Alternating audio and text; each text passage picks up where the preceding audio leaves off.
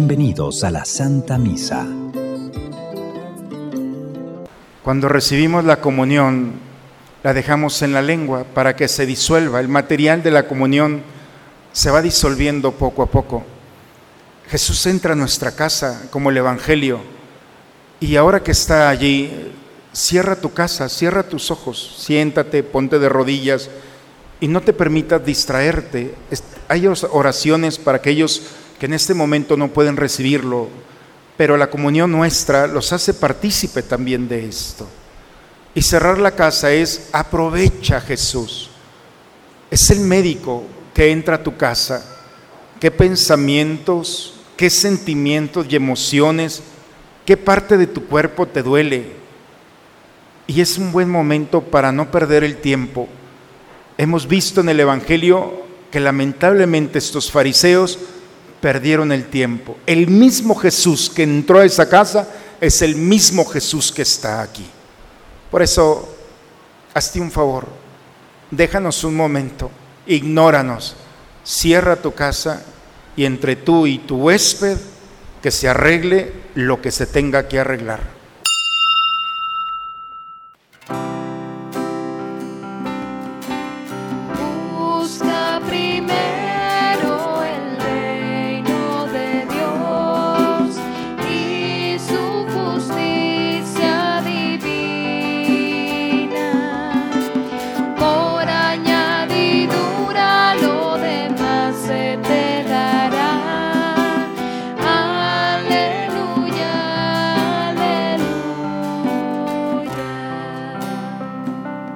Tomen mi yugo sobre ustedes, dice el Señor, y aprendan de mí, que soy manso y humilde de corazón.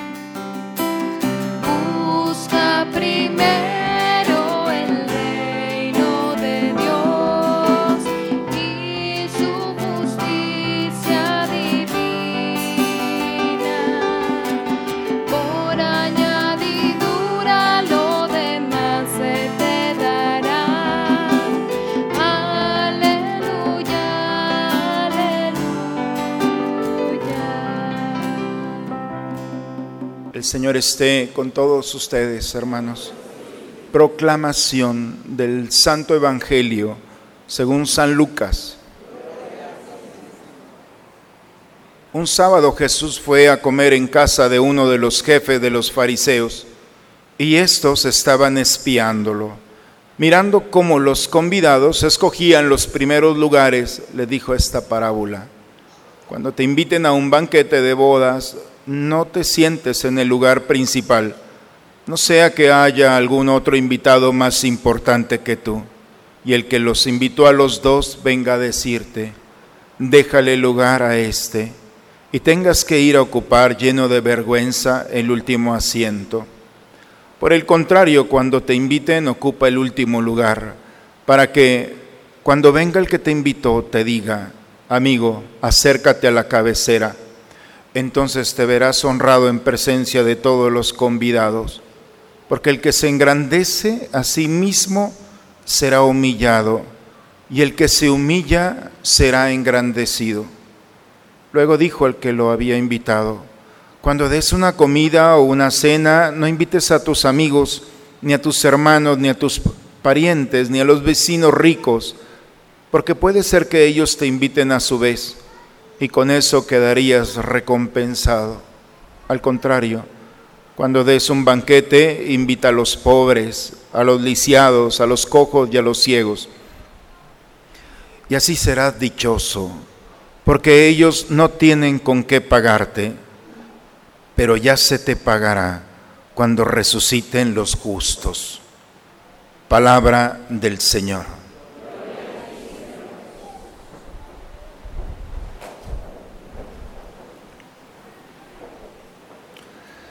Hoy en la mañana me di cuenta que es el Día de los Abuelos.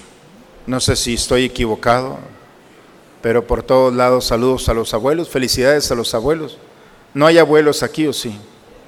Hay muy jóvenes, ¿eh? Qué bárbaros. Bien, abuelos, pues su regalo del día de hoy es la primera lectura, porque el libro de hoy, libro del eclesiástico, o también está entre paréntesis, Siráside Eclesiástico, su traducción significa el libro de la iglesia. E, este librito, el libro del que está en la Biblia, este libro era un manual que los primeros cristianos traían siempre. Es un manual maravilloso que habla sobre la sabiduría del pueblo de Israel. Se lo recomiendo. Es un texto, ¿por qué se lo recomiendo? Porque lo escribió Siráside, por eso está entre paréntesis el autor, Ben Sirá, hijo de Sirá, Yeshua Sirá se llamaba. Este hombre que escribió este libro fue un hombre que empezó a escribirlo en su edad adulta, un anciano, y empezó a recapilar, a escribir toda la historia personal y la historia, la sabiduría de su pueblo, de Israel. Después este hombre se muere y deja el libro por allí. En uno de esos visitas que uno de los nietos hace a la casa del abuelo, como todo nieto se pone a ver qué tenía el abuelo. Y entonces, entre las cosas que descubre es este libro y le llama la atención, lo abre, lo empieza a leer y se maravilla por, por el contenido que tiene. Es un tesoro. El abuelo, nadie sabía, el abuelo dejó escrito su historia aquí, la historia no solamente de su persona, sino la historia de su pueblo, la sabiduría del pueblo de Dios. Y es tanto el, el tesoro que encuentra que estaba escrito en hebreo, la lengua original, y la traduce al, griego y del griego pues nos ha llegado nosotros al castellano, en fin. Pero es la historia de un abuelo que se hizo eterno escribiendo su sabiduría, su historia, su experiencia. Parece que este libro se iba a perder allí, pero era el tesoro que había dejado Dios a través de un ancianito para no solamente para un nieto, sino para la historia y la historia que todavía nosotros estamos viviendo. Yo les recomiendo leer este libro, el libro del eclesiástico. Son 52 capítulos. Está precioso. Habla de las cosas más básicas. Habla, por supuesto, del respeto a los padres, del uso de la riqueza, del trato con los pobres, del trato con los, ricos. A los muchachos les dice, les dice cómo escoger a la mujer de su vida. Bueno, nomás le falta dar recetas de cocina. Pero fuera de eso, tiene todo. ¿Cómo escoger a la mujer de tu vida? No sé, muchachos, si ya tienen más o menos un, o también a las chicas, ¿eh? Aquí está todo, es por eso los cristianos lo tenían siempre su manual, porque ahí era como un diccionario, buscar, buscar novio, novia, buscar esto, buscarlo, y encontraban lo que Dios, a través de la ley, le decía a su pueblo cómo vivir. Un texto maravilloso y escrito por un anciano Dicen que los ancianos como Pablo ya no escriben con tinta, escriben con el corazón.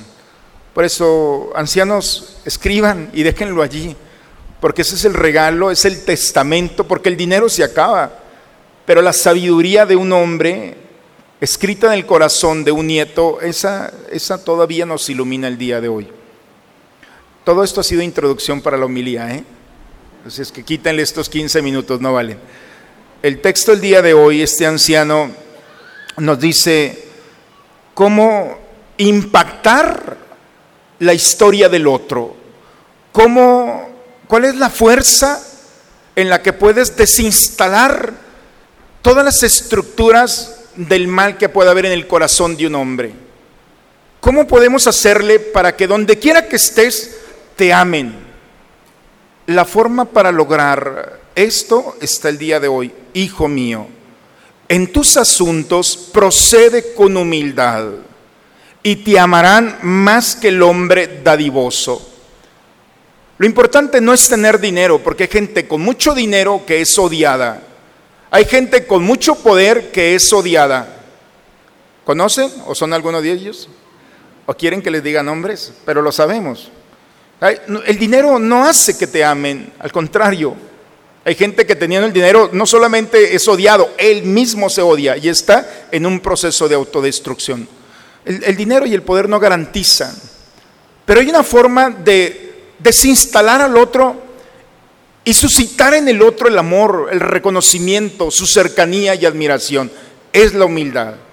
Quien está vestido de humildad, entonces tiene un impacto porque no es una amenaza para el otro porque se presenta al otro como un igual.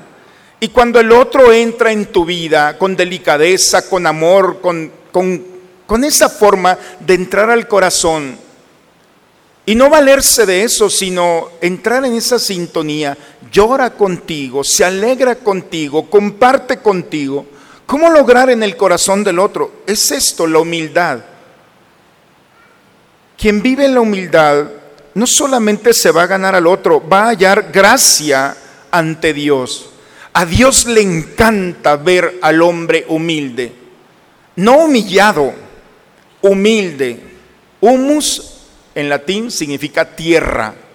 Por eso, humildad significa eso, que eres de tierra. Creo que yo lo platiqué en una, ocasión en Belén para entrar al lugar donde está, donde, eh, donde estuvo el nacimiento del niño Dios. Hay una gran basílica, la Natividad.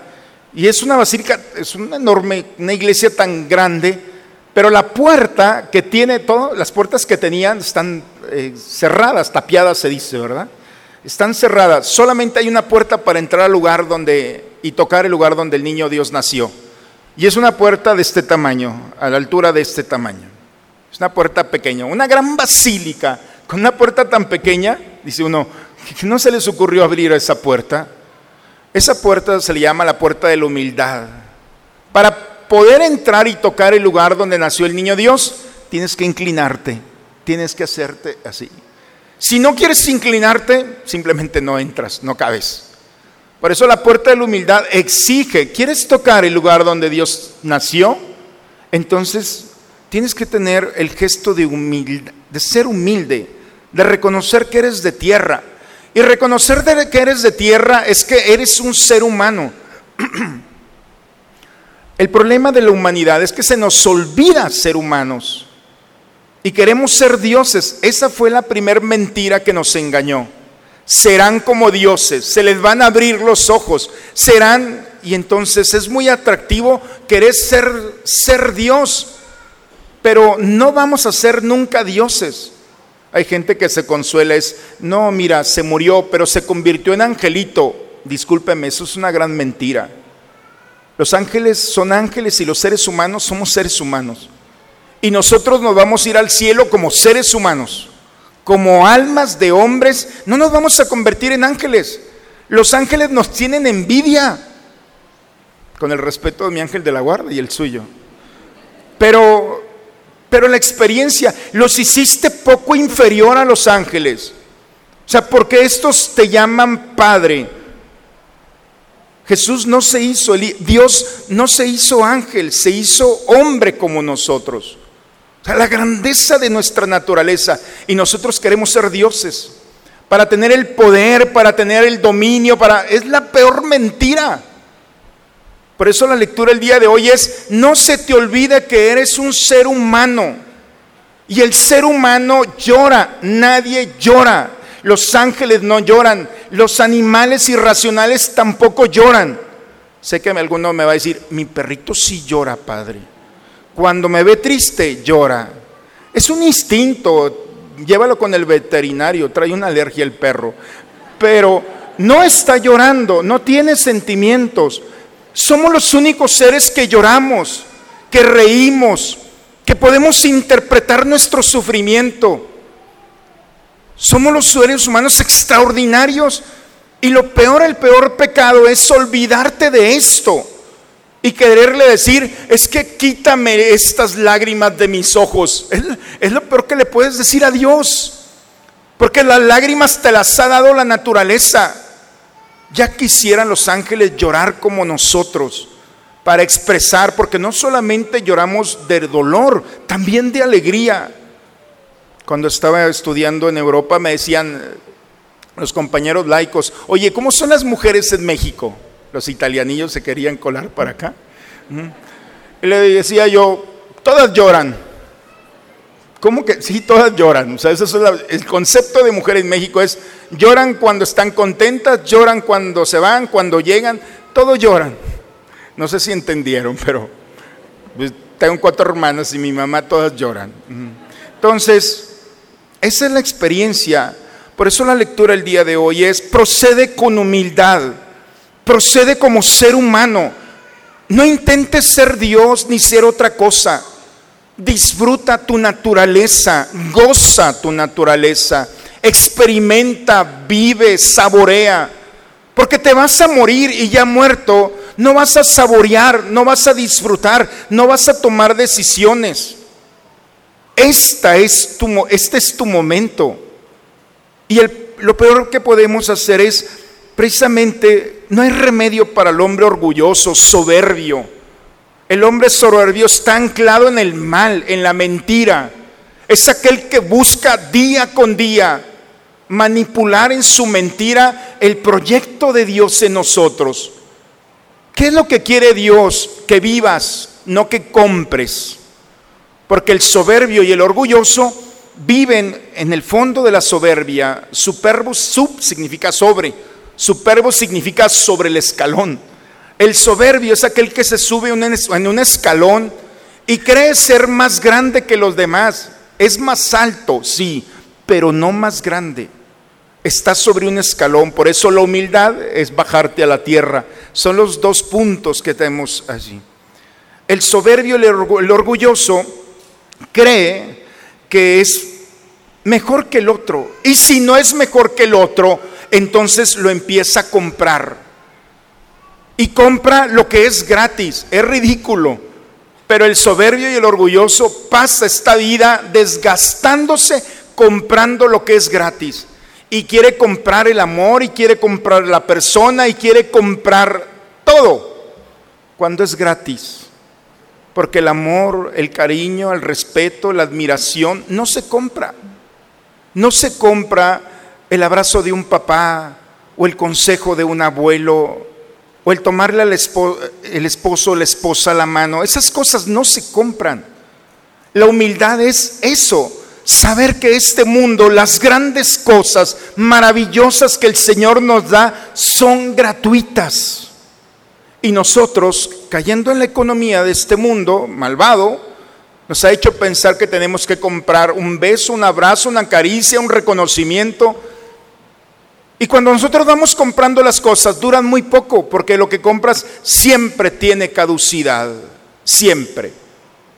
Y si compras un abrazo, tiene un principio y un fin. Eso es porque lo compraste.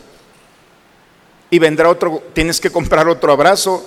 Y cuando no tengas para comprar abrazos o lo que quieras comprar que es gratuito, entonces te vas a enojar, te vas a frustrar y vas a estar triste porque no tienes aquello para comprar aquello que querías. Cuando es tan fácil obtener lo más grande. Por eso la primera lectura, apenas vamos en la primera lectura, hermanos. La primera lectura es, hey, despierta. No estés angustiado o triste. No te estés quejando porque no tienes para comprar algo. No te dejes engañar, porque mucha gente está enferma, triste, angustiada, porque no tiene, si supieras, y pídele a Dios que te dé la gracia de descubrir que las grandes cosas, lo que hace feliz, la felicidad que perdura y que no vas a comprar mañana, esa felicidad y esa esperanza que inunda tu corazón, que tu cuerpo lo sana, que ilumina tus pensamientos, que los purifica. Esa alegría es de las cosas que, que no compras, es la verdadera alegría y la alegría que nos da Dios. Por eso en esta vida o sales de este templo como orgulloso y gástate lo que quieras, pero no vas a encontrar la felicidad. Y vas a buscar suplir esa realidad. No. Saborea lo que es gratuito. Caminar es gratuito.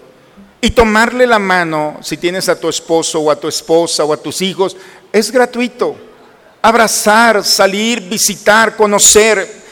Disfruta de las cosas. Salte un domingo y no gastes, no, no traigas dinero en... Hay gente que tiene miedo de salir a la puerta sin dinero. Es que, es que tienes miedo de disfrutar el verdadero amor. Y el cristiano podemos correr ese riesgo, ¿eh?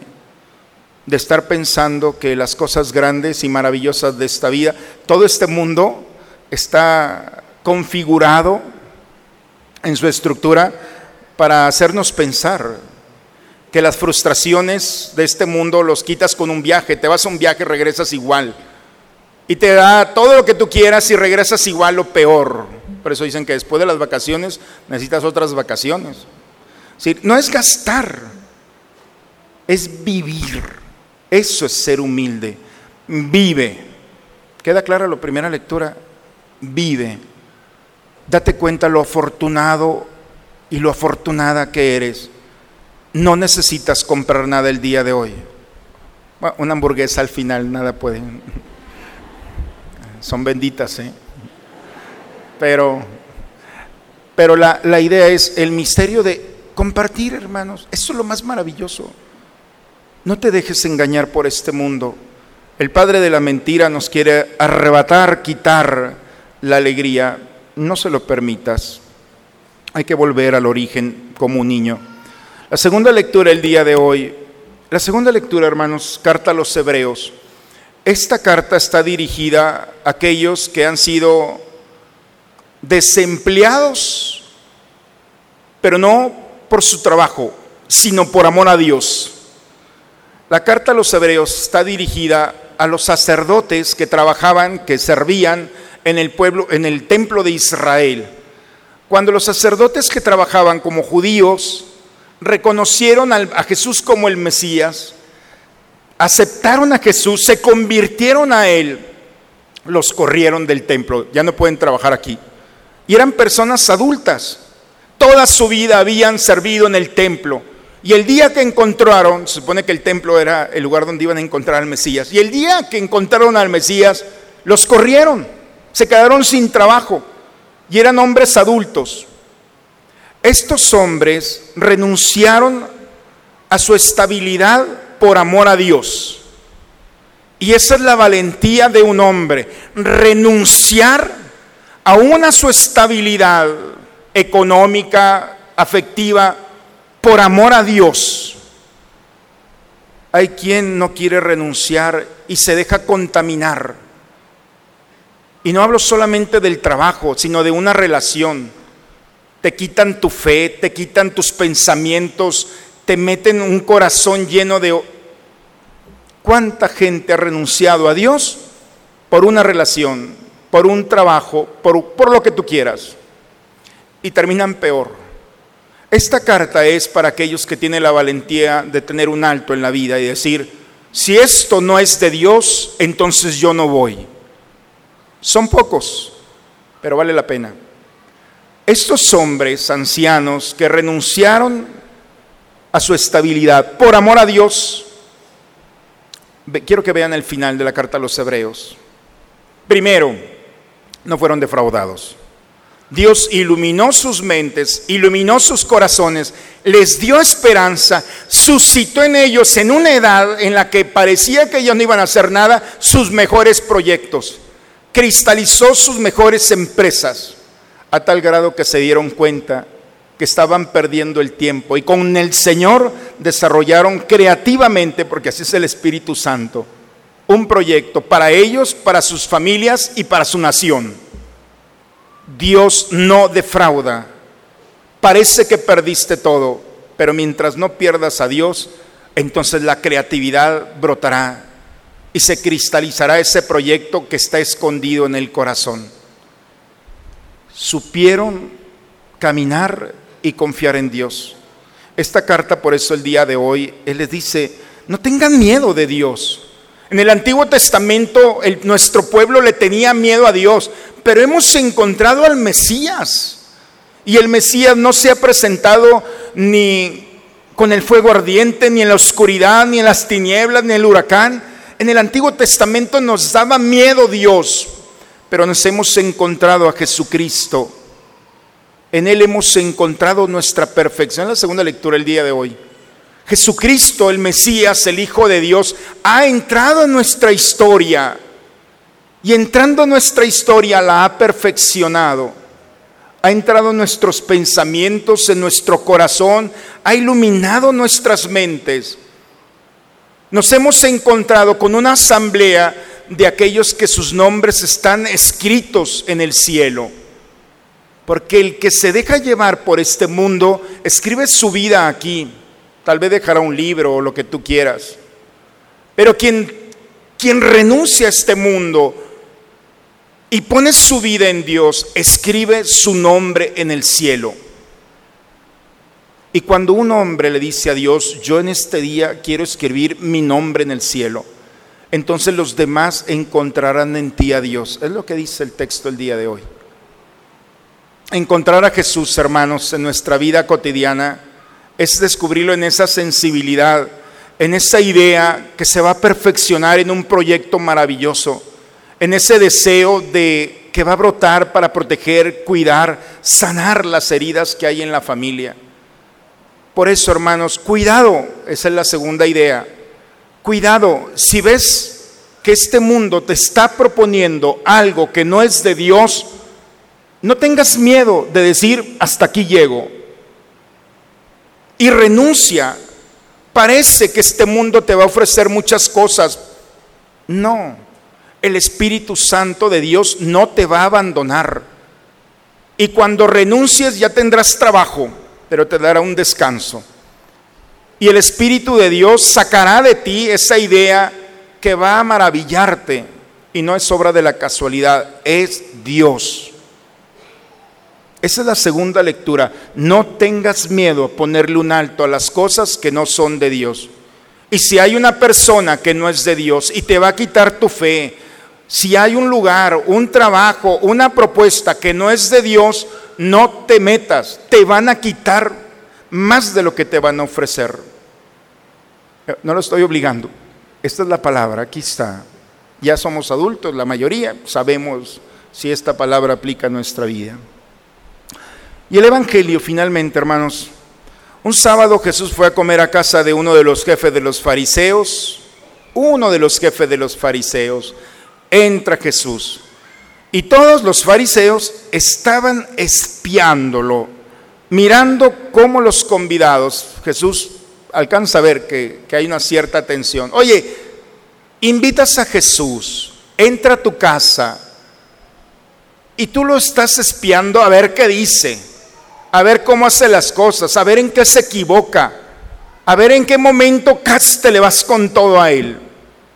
Y Jesús ya en la sobremesa dice, Mira, cuando te inviten a un banquete, porque los, así como ustedes me están viendo, yo los estoy viendo.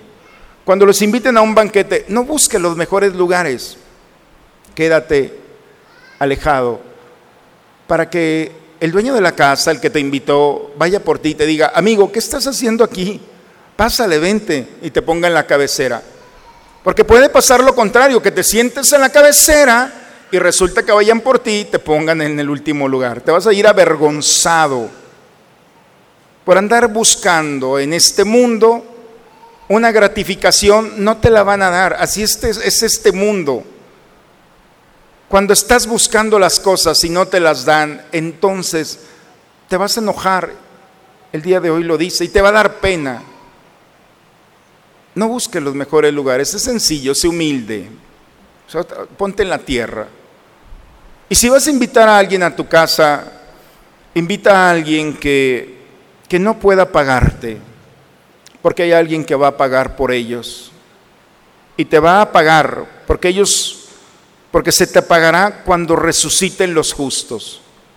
Cuando tú gastas tu dinero, tu comida, tu amor en aquellos que no tienen con qué pagarte, no te vas a ir de esta vida sin haber sin haber resuelto esa deuda, aquí y en la otra vida, se te va a pagar.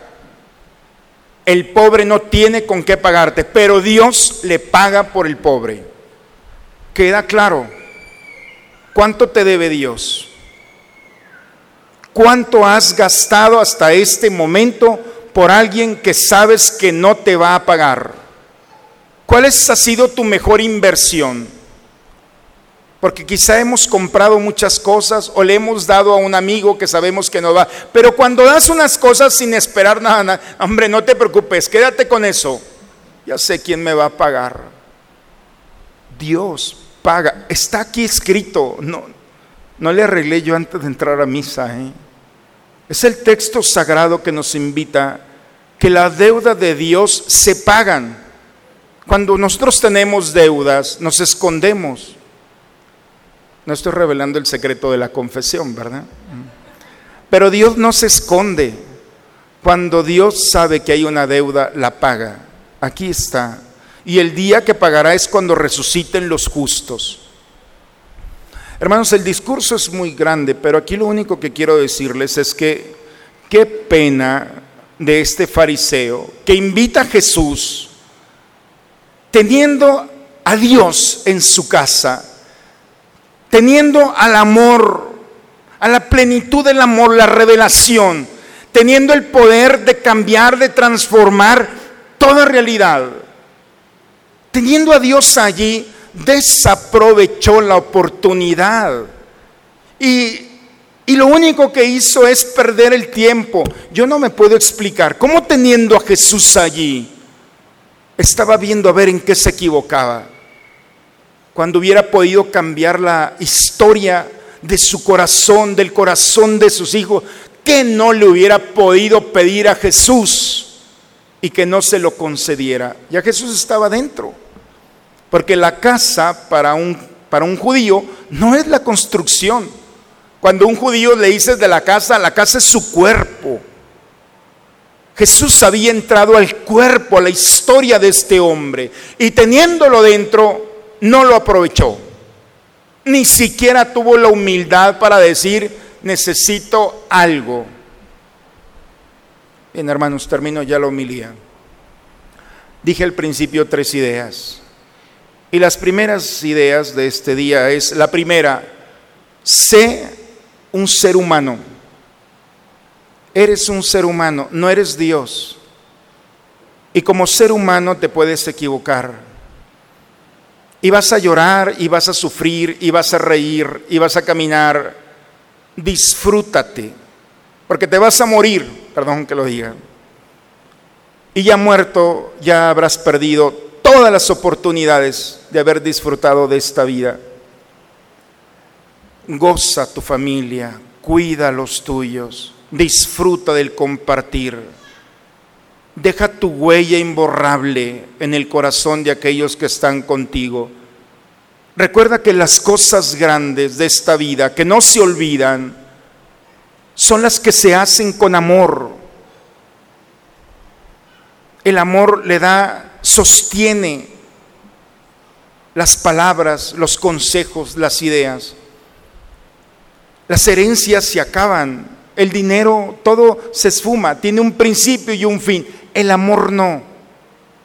Por eso, la mejor herencia que puedes dejar en tu paso es que por lo menos cuando te mueras alguien dijo que pueda decir, lo que sí puedo decir de este o de esta es que disfrutó la vida que con humildad no representó una amenaza, al contrario, fue una bendición para nosotros. Si alguien eleva esta oración el día de tu funeral, ojalá yo esté celebrando para darle la certeza de que estás en el cielo. Vive como lo que eres. No te dejes engañar por el mal. No vales por un coche o por una casa. Esas cosas, disfrútalas porque te han costado, pero no te dan valor el abrazo, la palabra, el caminar con tu hijo, el consejo, esas cosas, hermanos, eso es la humildad. No andes comprando lo que no se puede vender. Principio de vida. Segundo, ponle un alto a este mundo. No todo es de Dios. Y si te presentan algo que no es de Dios, renuncia no te va a pasar nada, o más bien te va a pasar todo. Dios te va a proponer otra cosa mejor, no te vas a arrepentir. Si es necesario renunciar a una persona que te va a quitar a Dios, renuncia a esa persona.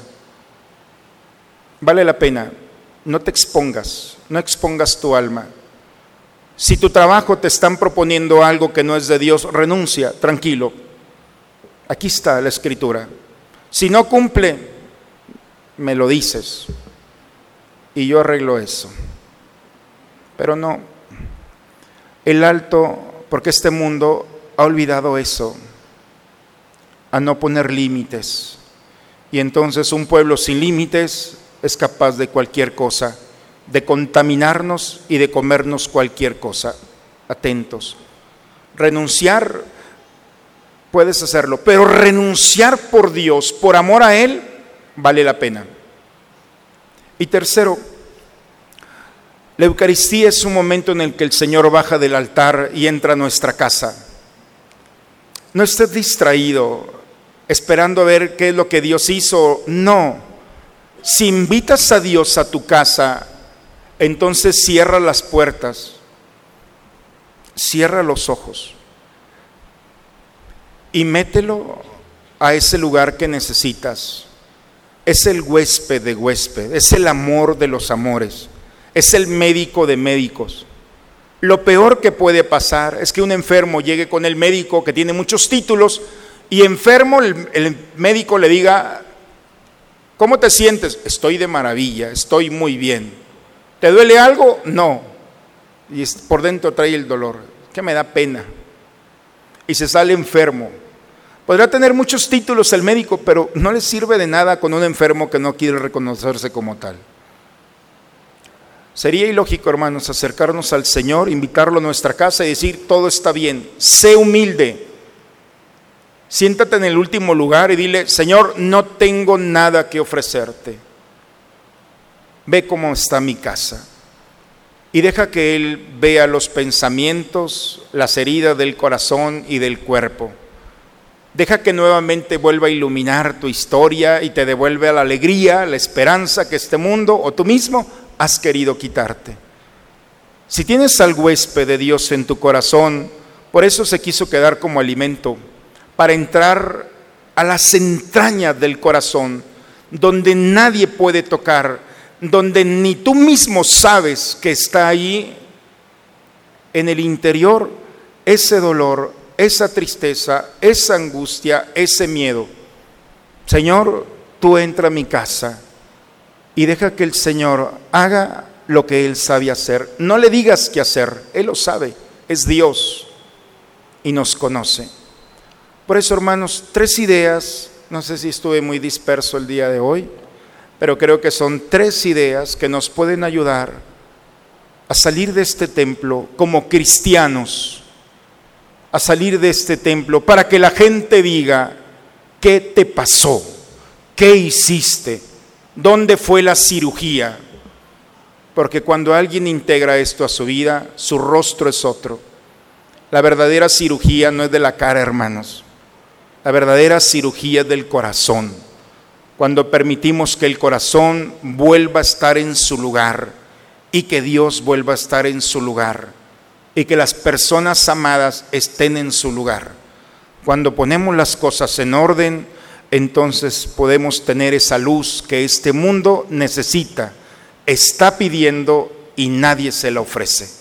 Los cristianos, por miedo o por vergüenza, hemos perdido los límites y ya nos hemos confundido con este mundo. No nos distinguen entre cristianos y no cristianos. Da igual si es ateo o cristiano, hacen las mismas o hacemos las mismas cosas. El cristiano es aquel que se distingue por su forma de vivir, por su forma de actuar, por su responsabilidad de llevar su alma y el alma de los que están a su lado a Dios. ¿Podemos decir amén? Pues entonces queda aquí esta palabra. Que Dios suscite en nosotros, que se integre a nuestro corazón y nuestra Madre Santísima nos acompañe en nuestro caminar, en nuestra vida. En el nombre del Padre, del Hijo y del Espíritu Santo. Bien, hermanos, vamos a prepararnos a terminar este momento pidiendo a Dios nos acompañe en esta semana que estamos empezando. Oremos. Saciados con el pan de esta mesa celestial, te suplicamos, Señor, que este alimento de caridad fortalezca nuestros corazones para que nos animemos a servirte en nuestros hermanos, por Cristo nuestro Señor. Tres avisos, hermanos para esta semana. Un momentito solamente. Les informamos a todos también, este es un proyecto nuevo para todos los niños que se llama Hechos 20. Es un proyecto en que consiste, ustedes niños tienen que formar un equipo de cinco amigos. Ustedes van a encargarse de conseguir 100 pesos por niño y al final esos 500 pesos por el equipo va a ir destinado a padrinar a un niño de escasos recursos de la colonia de las Teresitas, en las periferias de Saltillo. Pero este jueves a las siete y media tenemos una reunión informativa para todos los papás y todos los niños que quieran participar aquí en la cafetería. Como el amor es gratuito, las hamburguesas no. Qué pena. Pero bueno, es una forma. Pero lo que hablábamos hace un momento de los niños es un proyecto que Hechos 20 en la Biblia dice, hay más alegría en dar que en recibir. La idea es que desde muy chico los niños se hagan responsable de otro niño pobre, para que el resentimiento que hay en un niño pobre de no tener lo que otros tienen, nosotros con nuestra generosidad lo convirtamos en agradecimiento. Si desde chicos empezamos a crear en el corazón de un niño su generosidad de compartir, y como dijo Ale ahorita, no es conseguir 100 pesos, es trabajar esos 100 pesos y esos 100 pesos al mes decir yo apadrino, porque van a conocer al niño y van a conocer su casa y su familia y decir yo me comprometo a ayudar a este niño. Si nosotros logramos que los niños del día de hoy crezcan con un corazón generoso, entonces nos vamos a poder ir de este mundo con la serenidad de que hemos dejado a jóvenes en su momento preparados para sostenerse unos a otros. Es un proyecto que está fundamentado en la escritura y esta sociedad necesita. Aquí no es sálvese quien pueda, aquí nos salvamos todos. Y esto es un proyecto, entre otros muchos, en el que podemos lograr como adultos crear esta cultura de corazón a un corazón de nuestras comunidades. Es que el jueves tendremos la reunión, ojalá podamos contar con ustedes, papás, impulsando este proyecto en el corazón de los chicos. Vamos a ponernos de pie para terminar. El Señor esté con ustedes. La bendición de Dios Todopoderoso, Padre, Hijo y Espíritu Santo, descienda sobre ustedes, sobre sus familias y permanezca siempre. Pues fue misa de obispo casi dos horas. Así es que, pues perdón por el tiempo que nos pasamos, pero nos vamos muy contentos de haber estado con el Señor. Vayamos a decirle a este mundo con quien hemos estado. Vayamos en paz a sorprender a aquellos que nos esperan. La misa ha terminado. Una excelente semana para todos, hermanos.